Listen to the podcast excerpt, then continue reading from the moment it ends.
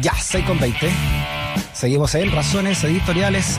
Antes de irnos a nuestra próxima conversación, el presidente, o el expresidente en realidad, Ricardo Lagos, ha seguido hablando, ¿no? Después de su carta, que la hemos desmenuzado harto acá. Eh, y ahora dice acá una nota que sale en ADN que eh, eh, asistió a, la, a, una convención anual del Comité de Obra de Infraestructura, organizado por la Cámara Chilena de Construcción, ¿no? Eh, y ahí eh, se abordó el tema del rechazo ¿no? y la carta que había mandado, etcétera, etcétera, y la posibilidad de que la derecha apoye reformas a la constitución actual en caso de que triunfe el rechazo.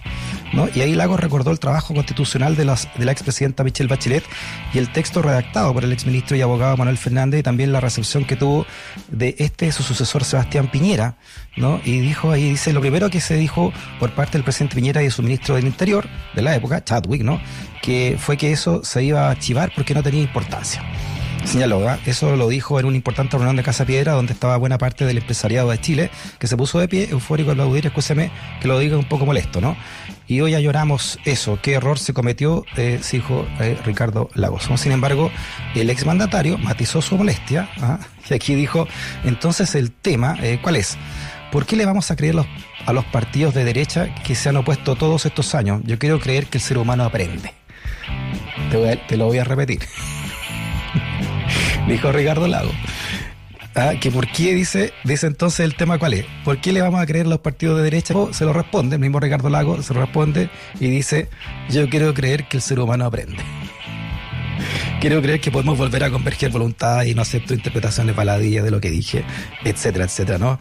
Sigue, sigue hablando entonces Ricardo Lago sobre su carta y su postura frente su postura en realidad que no ha dicho qué, cuál va a ser puntualmente, ¿no? No ha tenido al menos esa, esa claridad eh, frente a la ciudadanía de decir por qué, qué va a decir, qué va a votar finalmente si aprueba o rechazo este 4 de septiembre. Bueno, uno, uno que lo tiene ya bien clara, de hecho fue parte de las 150, 154 personas que redactaron ¿no? esta carta fundamental.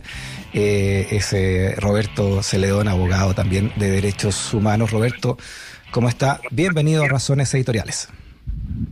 Encantado. ¿Cómo está? Bien, también, Roberto. Si se me escuchas bien, te escucho con un poco de eco, a ver si podemos ecualizar un poco esa, esa comunicación allá en, el estudio central. ¿Me escucha bien, Roberto, ahí? Te escucho perfecto. Ya, Roberto, ¿qué te parecieron los resultados de la Junta? Primero, ¿qué te pareció esta carta de Ricardo Lago y lo que yo decía recién a la espera de esta comunicación contigo, ¿no? Que él piensa que la derecha puede cambiar porque el ser humano puede cambiar, ¿no? Respecto de si van a estar dispuestos ellos a, hacer una nueva carta fundamental, si es que gana el rechazo este 4 de septiembre. Bueno, yo en ese sentido me sentiría más cerca de las opiniones de Francisco Huenchumilla, en cuanto que... Vamos, espérate, vamos a comunicarnos nuevamente contigo, Roberto, para ver si podemos mejorar. Hay un, pequeño eco en tu, en tu retorno. Eh, quizás tienes ahí alguna, alguna cosa que está produciendo, ¿no? Eh, quizás un, parlante ahí cerca tuyo, esta reverberancia o esta retroalimentación, ¿no? En el sonido. Recordar que entre las cosas que ha dicho el abogado Roberto Soledón, eh, uno de nuestros convencionales, eh, dijo que la constitución de 1980 está manchada de sangre, entre otros del expresidente Eduardo Frei Montalva.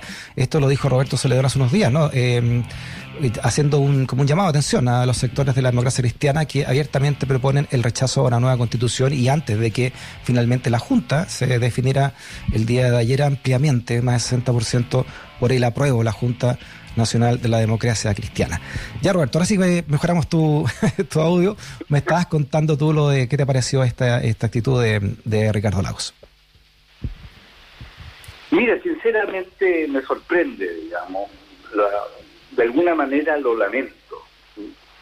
Eh, porque él fue una figura importante dentro de la de todo el movimiento de lucha por la democracia, por la recuperación en plenitud de la democracia en Chile. Eh, y, su actitud de, de, uno identificarse él con la constitución del 80 me parece bastante insólita. El, porque lleva su firma, y eso es completamente falso. Lo que pasa es que en la reforma constitucional del, del 2005, de agosto del 2005, en que trata básicamente dos materias, la, el fin de los senadores designados y un, conjunto de reforma al capítulo sobre el Tribunal Constitucional.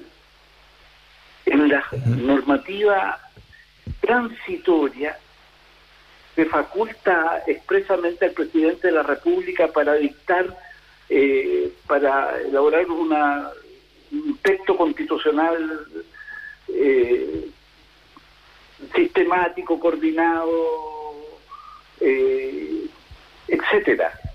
Y eso origina el, ese, el decreto en que, en que se cumple con ese mandato de la norma transitoria de la ley de reforma de agosto del 2005, que es la ley 20.050. El cumplimiento de eso, al presentar un texto sistemático, coordinado, fundido, eh, lleva la firma de, de él y, de todo el gabinete de la época. Pero, ¿qué hubieses tú esperado, Roberto? ¿Qué hubieses, tú esperado?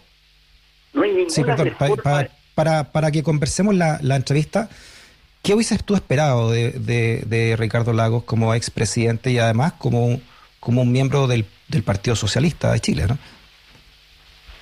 Bueno, un apoyo leal a un proceso que fue una conquista popular, una conquista del estallido social. Ninguna fuerza, desde luego, en la lucha por la democracia no tuvimos la reforma constitucional, eh, hubo una adecuación de la, de la constitución gracias al plebiscito del no, eh, pero no tuvimos un cambio de la constitución. Muy distinta habría sido la transición si nosotros en la lucha contra la dictadura y por la recuperación en plenitud de la democracia y del respeto a los derechos humanos, hubiésemos podido contar con esta oportunidad histórica que hoy día tuvo el pueblo chileno gracias al estallido social de, elaborar una constitución democrática, profundamente democrática y por el pueblo, no por condiciones.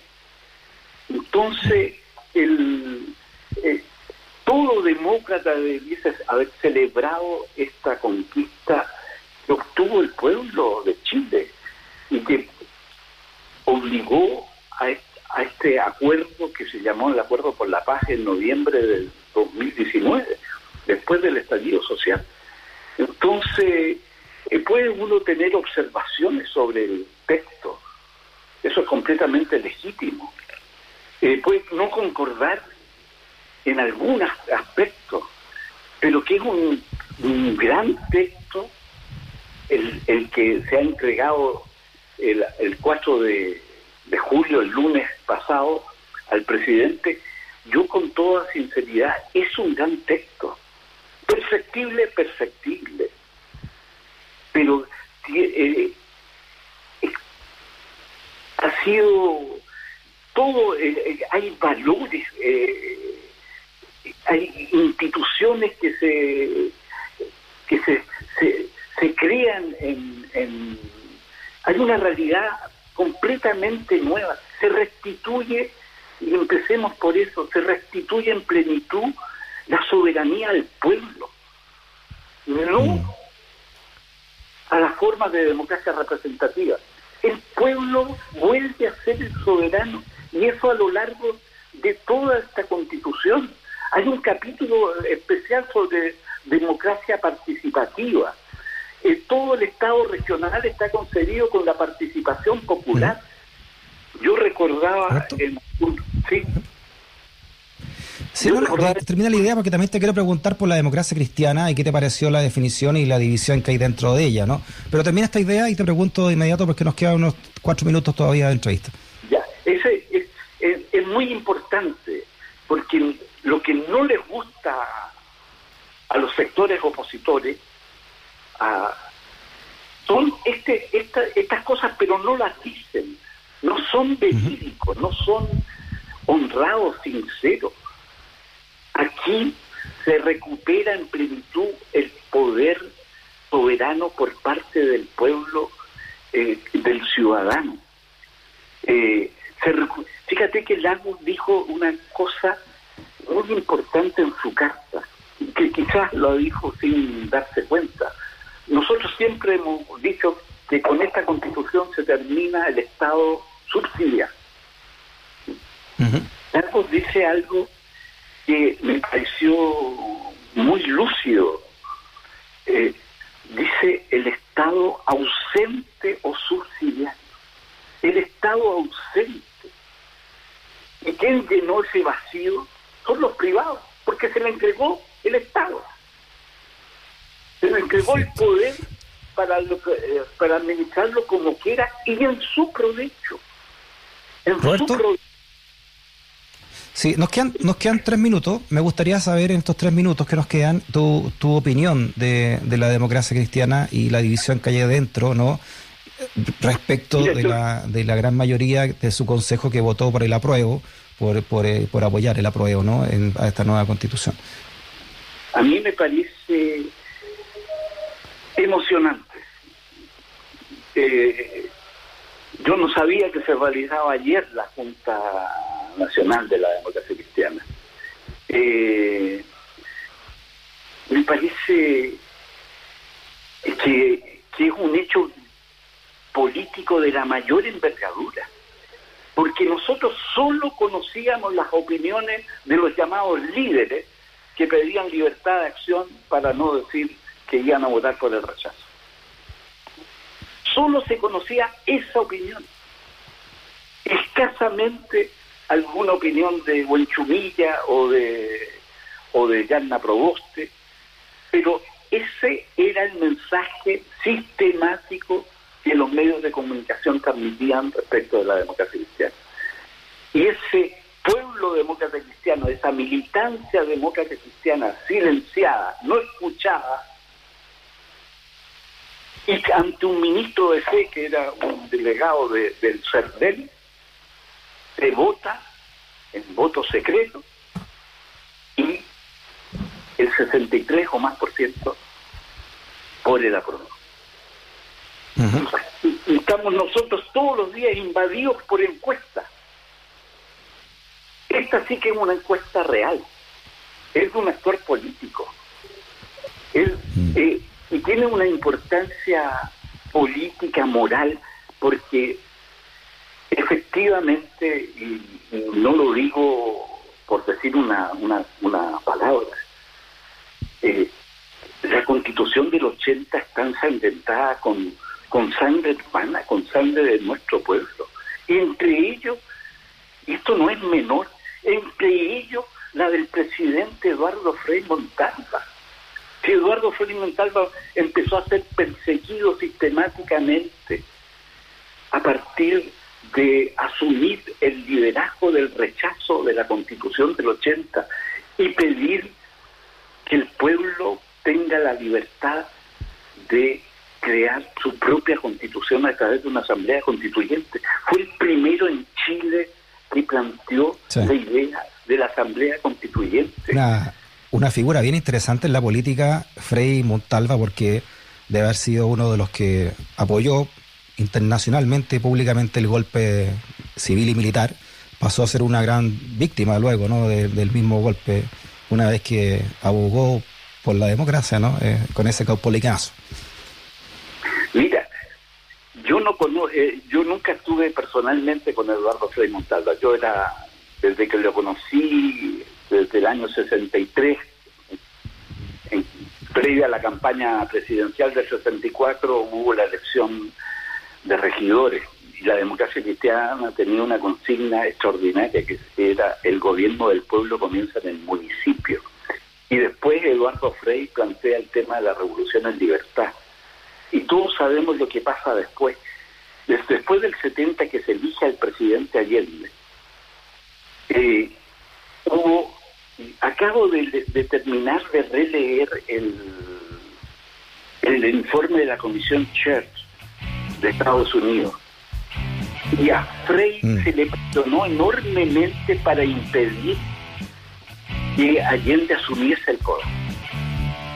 Hicieron incluso, plantean una, creo que se emplearon una palabra muy extraña, chinga, en el sentido, oiga, nosotros elegimos a, Alessandri y Alessandri denuncia y, después usted puede ser candidato presidencial.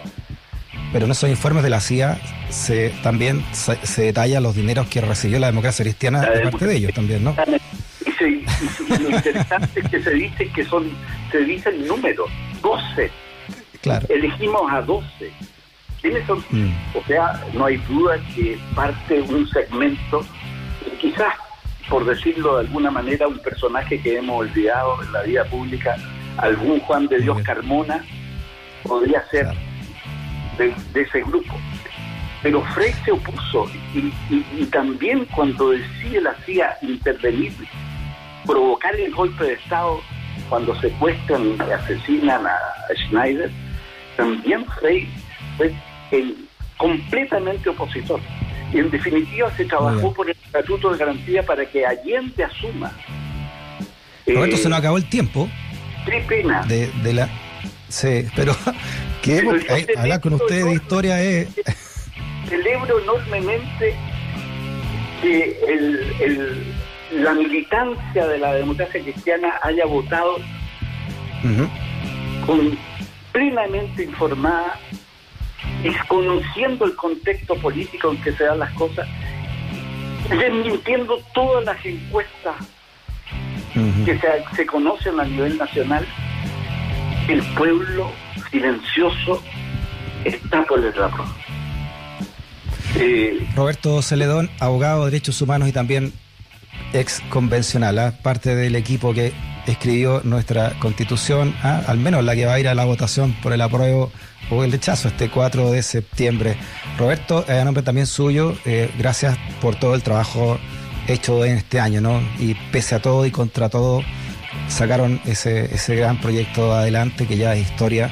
Pase lo que pase, ya es historia importante de nuestro país. Roberto, le mandamos un abrazo grande a nombre del equipo. Que esté bien. Chao. Muchas gracias, Freddy, y mucho cariño a todos los radios escuchas de una gran universidad que apoyó siempre el proceso constituyente. Así es.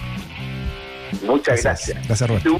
La, presidenta, la primera presidenta era académica de Luzán. Una gran Claro que sí, con